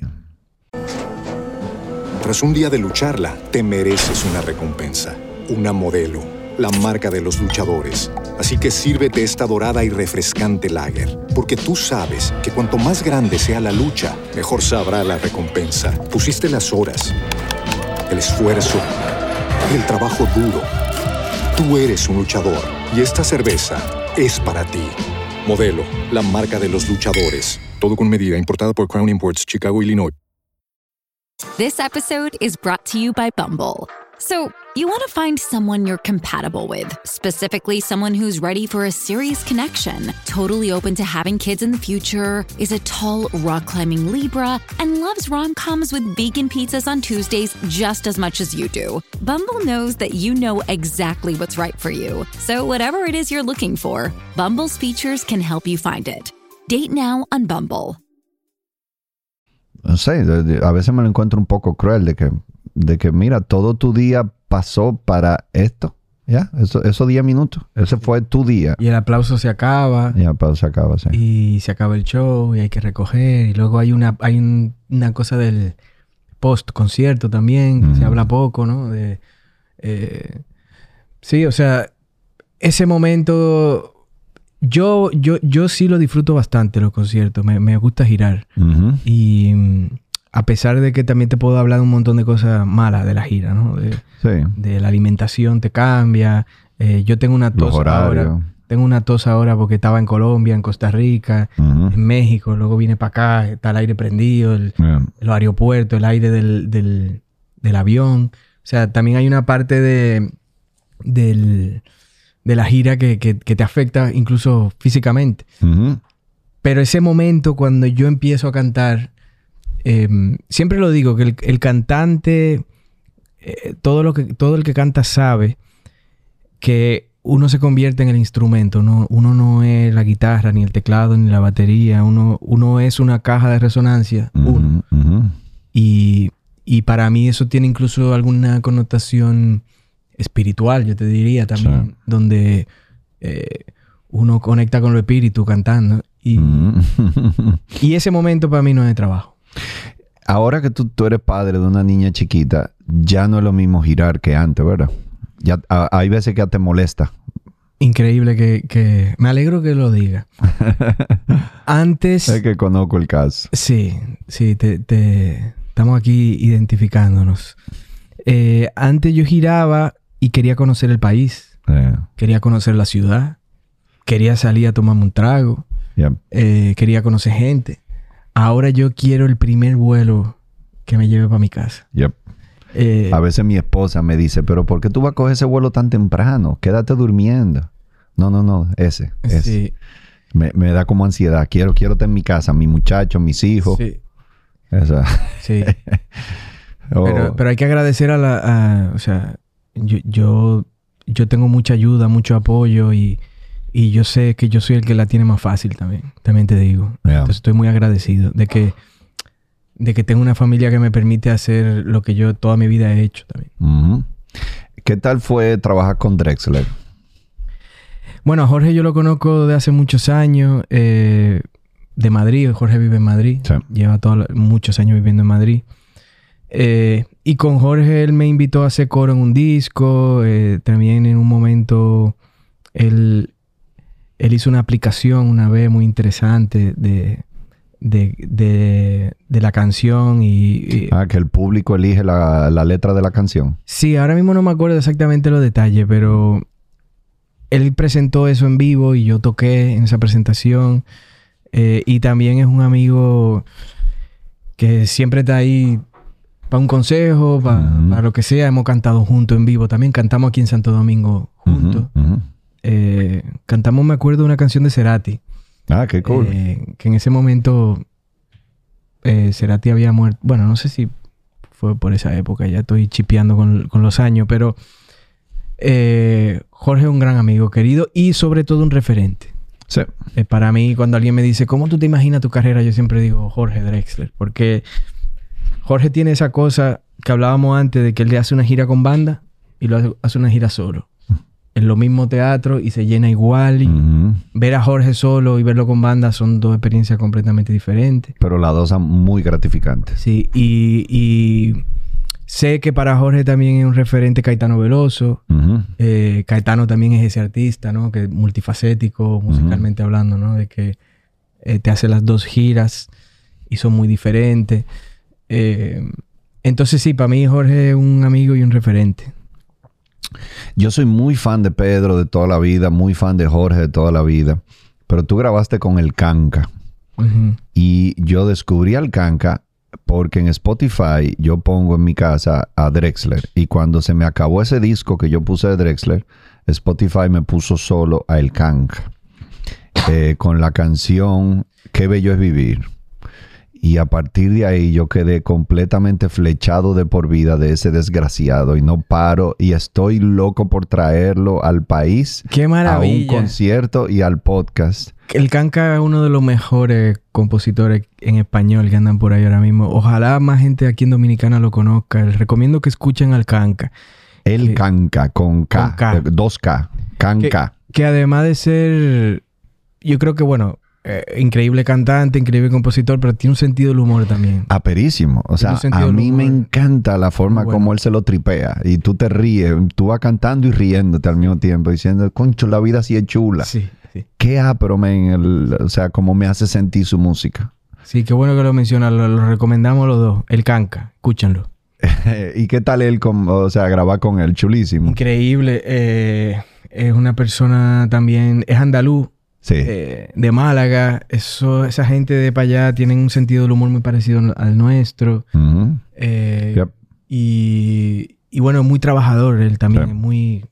Cuando... eh, Obviamente tiene un sentido del humor, pero a la hora de grabar y todo eso, él fue muy diligente. Y Yeah. eh, lo, lo hizo hasta que le quedó bien. Yeah. Y, y también es una persona que, que quiero mucho y admiro Sí. mucho. Le- los andaluces tienen un sentido del humor tan desarrollado que es hasta intimidante para un comediante presentarse allá. Porque te da esa sensación de ¿a quién yo voy a hacer reír? O sea, es, El público tipos- eres tú. Exacto. eh, Todos tienen la capacidad de hacerme reír a mí. ¿Cómo yo puedo sentir que yo lo voy a hacer reír a ellos? Y es verdad, tiene un sentido. Alexi Valdés, cubano, comediante increíble, me dijo eso, que él se presentó allá. Y él llega a un restaurante, había un parque. y van a poner la estatua de un león, no me acuerdo por qué. Y el, el- el mesero le dice, em, pues yo le, le he dicho que el león lo ponga con el frente para acá, no lo ponga con el frente para allá para que los huevos no me queden para el restaurante. y Alessi Valdés se queda dije, pero y de verdad yo voy a hacer reír a esta gente, yo no puedo, loco. O sea, ellos son más talentosos que yo. Es- y él dice que ese fue un tipo cualquiera en el medio de la calle. Y así son todos. Y cuanto más al sur, más todavía. O sea, cuando tú llegas a Cádiz, ahí es donde el humor se pone ya... Sí, de- y de ahí han salido unos humoristas del diablazo. Sí, Buenísimo. Sí, sí, sí, sí, sí. Eh, ya para ir medio eh, wrapping up, antes de pasar Ya, a... wrapping up. Yo estoy... Ahora que yo estoy prendiendo. Bueno, te- podemos seguir, pero yo tengo ya que hacer un pipi break. He bebido mucha agua y mucho café, pero bueno, eh, no, vamos a ver si wrapping up o no, pero te quiero preguntar. Eh, el que quiere eh, eh, entrar al mundo de la música, vivir de la música, ¿qué, consejo tú le darías para esos primeros años que tú sabes que van a ser duros y que toma tiempo? el arte escénico, la comedia, la música, toma tiempo. Nadie va a lograr, o muy poca gente va a lograr éxito en dos o tres años. Estamos hablando de 10 años para arriba. ¿Qué se hace en esos 10 años? ¿Qué paciencia hay que tener? ¿Qué hay que hacer para tú poder soportar esos primeros años duros? Yo no me considero que estoy en una postura para dar un consejo. Yo estoy bastante confundido también. Eh, no, no, no me gusta dar consejitos, pero pienso en, en el yo de esa época y ese yo era una persona que cuando le decían suelta la guitarra, ponte a estudiar, yo no le hacía caso. O sea, es decir, yo creo que el, el que se va a dedicar a, a algo, lo que sea, puede ser dentista. Si, si, si se te mete en la... En mi caso, por lo menos, yo tengo quizá una naturaleza en la que cuando se me mete algo en la cabeza ya no... Es como Inception, hablando de Christopher Nolan otra Yep. vez. Cuando una vez te meten esa semillita en la cabeza, Yep. yo creo que el, que el que... Otra vez, el que se mete en la música por las razones correctas, eh, que no tiene que ver con, con fama y dinero, no hay nada que... que- no hay consejo que para dar. ¿Cuál- de- ¿Cuáles son esas razones correctas? Defínelas. La, la razón correcta es por, por qué a todos los, a los humanos nos gusta la música. ¿Por qué cuando, porque hay algo que nos hace bailar? ¿Por qué nos hace, por qué nos acompaña en los momentos difíciles? Nos hace llorar. Eh, no, no, eh, la música trata de dar a recuerdos de la vida. Eh, la música es muy linda y lo que ella te da a cambio eh, es, es una- es lo que dijimos al- empezando el podcast, es a sobrellevar la realidad, la vida. El, el escenario es muchísimo más interesante que la vida, es muchísimo más, eh, no sé, lindo que, que- que la vida. Entonces, eh, la, la- la música te tiene que ayudar a sobrellevar la vida y ya luego, eh, para mí es una necesidad. Yeah. Entonces, eh, eh, para mí es importante porque tiene un- un- un- una cosa casi que terapéutica. Sí. Eh, también hablamos de lo espiritual. Eh, las razones correctas tienen que ser, si tú lo que quieres es fama y dinero, Yeah. tú puedes ser youtuber, yo qué sé. Es que yo creo que también eh, el truco para eso es tener pocas ambiciones en la vida. Porque en el momento que tú dices, yo tengo que ser famoso para poder comprarme una casa, un carro, viajar, a- entonces ya hay una prisa que, que, va, que es disonante con este proceso de que va creciendo, va lento. Sí. Si tú tienes poca ambición y al final tú eres feliz con esa pasta con aceite y sal, porque estás haciendo lo que realmente te hace feliz, eh, el proceso como que no te importa. Y también es bueno recalcar que vivimos en una época donde la competencia está delante de nosotros todo el rato con Ah. el tema de los números, Yeah. de los likes, de los streams. eh, y, y eso es un barril sin fondo. Yep. Eh, siempre hay una persona más bacana que tú. Eh, y, tú puedes ser el más bacano, pero esta semana fulanito va a ser más bacano no, que tú. y si tú eres el más bacano, tú estás asustado de que no te quiten el puesto número uno. Entonces, por eso digo que es un barril sin Es fondo. una Hay- prisión. eso. Hay, hay- hay un cuento que hizo Chris Martin, el cantante de Coldplay, una vez, que él decía que él se acordó de un, de un momento en el que Coldplay acaba de tocar e inmediatamente se van al aeropuerto y se montan en un jet privado para ir a la siguiente ciudad. Desde el escenario al jet, eh, con el manager. Ellos cuatro con el manager y poquita gente se van en un jet privado. Y que ellos llegaron un día a su jet privado y estaban, wow, somos una banda que va en un jet privado y acabamos de tocar en este estadio y vamos a tocar en el otro y no sé qué. Y de repente ven por la ventana un Boeing 767 que ponía YouTube. aterrizando, ¡buah! Un avionazo de todo el tamaño, y luego aterrizó otro. Y ellos dijeron, no, espérate. Yo pensaba que yo era la gran Yo vaina. pensaba que yo era la gran vaina, Ellos pero lo este- son. estos tigres andan en un Boeing, Ajá. como ajá. lo- un avión presidencial. Claro. Ellos andan con su familia y con un chef que le está cocinando ahí adentro. Entonces, Ajá. ese cuento se me hizo gracioso porque eh, eh, pasa eso, ¿no? Que si lo que estamos buscando likes, si lo que estamos buscando es dinero, lo que estamos buscando fama, yo conozco mucha gente famosa que está infeliz. sí. Entonces, ¿cuáles son las razones correctas? Haga música porque usted quiere hacer música, haga comedia porque usted quiere hacer comedia. Yeah. Eh, la vida es muy corta, la vida es un sueño. Nos vamos a morir todos. Yeah. ¿Por qué no, no, no llevamos nada. ¿Por qué no estamos ardiendo en pasión todito, intentando hacer lo que nos gusta en este ratico que tenemos aquí? ¿Por qué vamos a hacer algo que no nos gusta? No haga algo que no le gusta. Yeah. Eh, eh, yo dije que no iba a dar consejos, pero... Esto es un ratito, ¿no? Pero está bien, esto Pero- es un ratito, eso está un- muy eso bien. es una realidad con la que nos tenemos que enfrentar todos, ¿no? La, la vida, la vida es corta.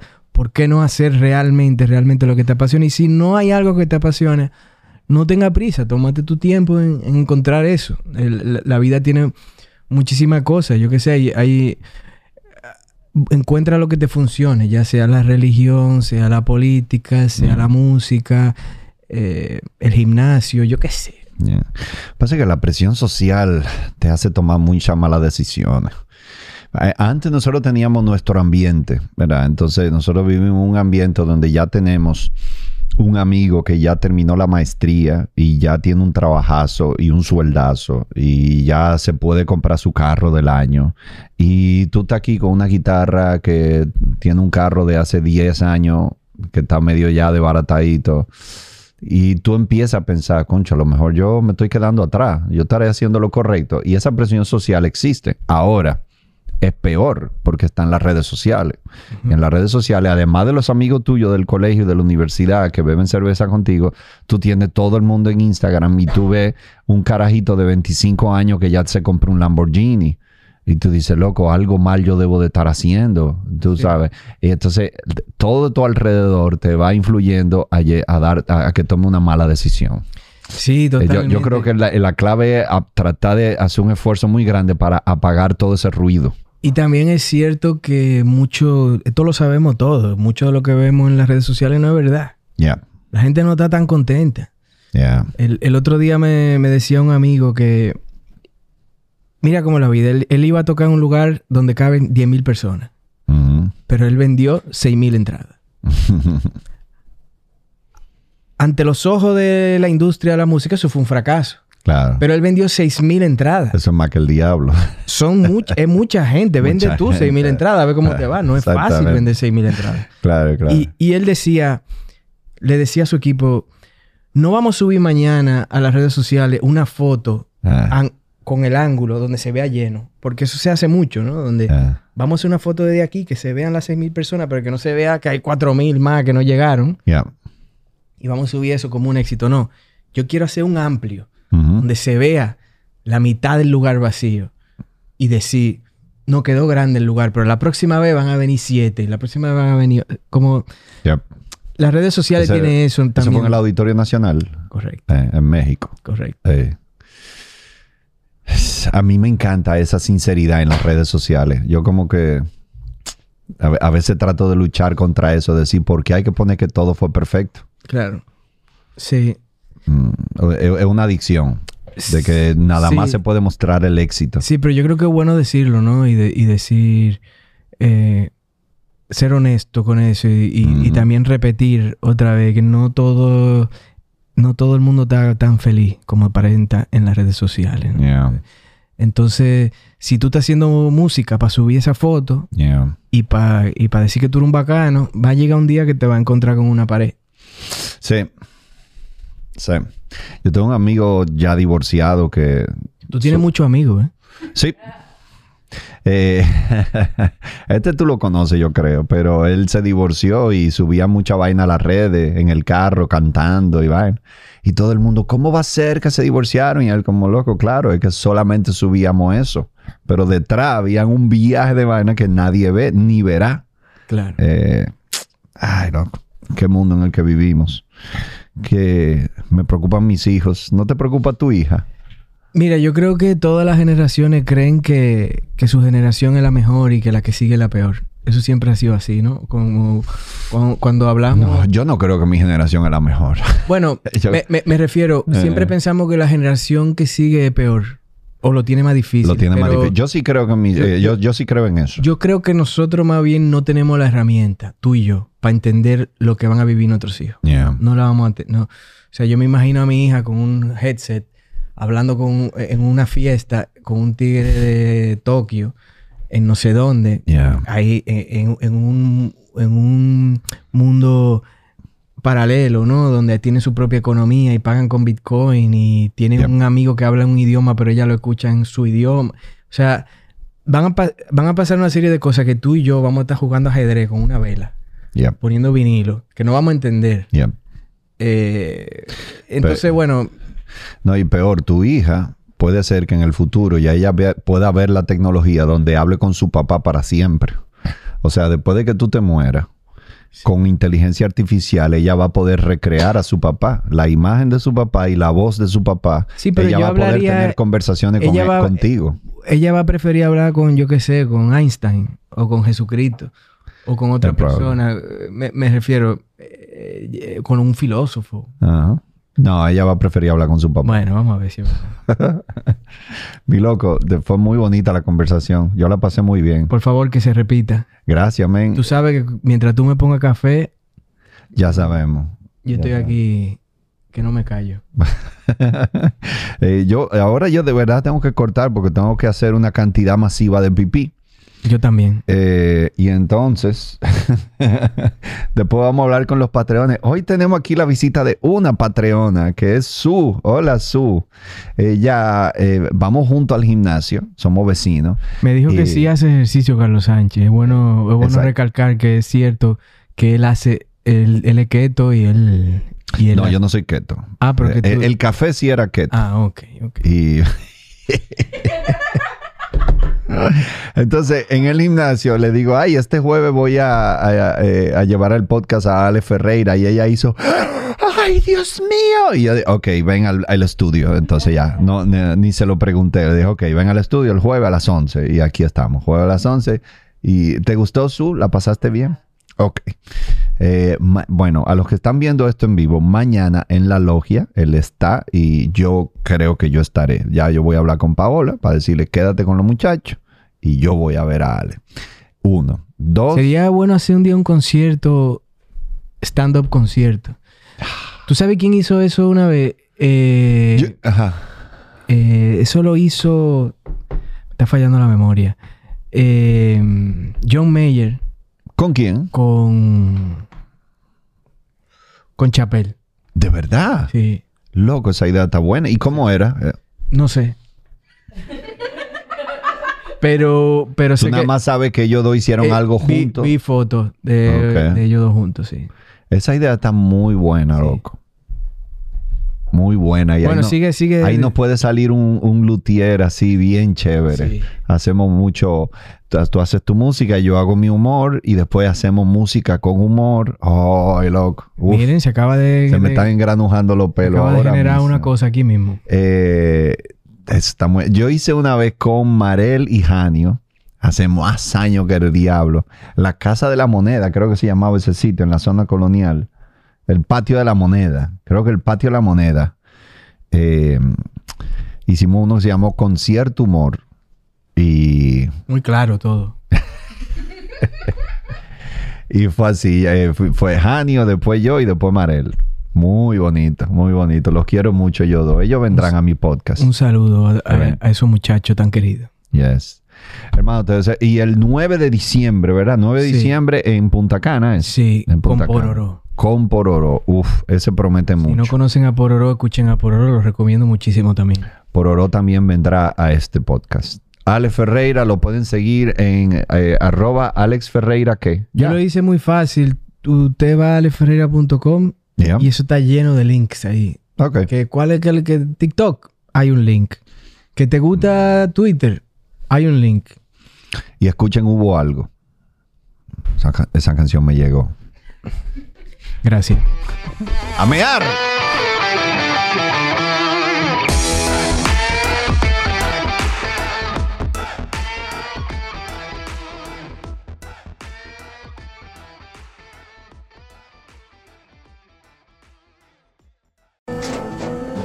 Tras un día de lucharla, te mereces una recompensa, una modelo, la marca de los luchadores. Así que sírvete esta dorada y refrescante lager, porque tú sabes que cuanto más grande sea la lucha, mejor sabrá la recompensa. Pusiste las horas, el esfuerzo, el trabajo duro.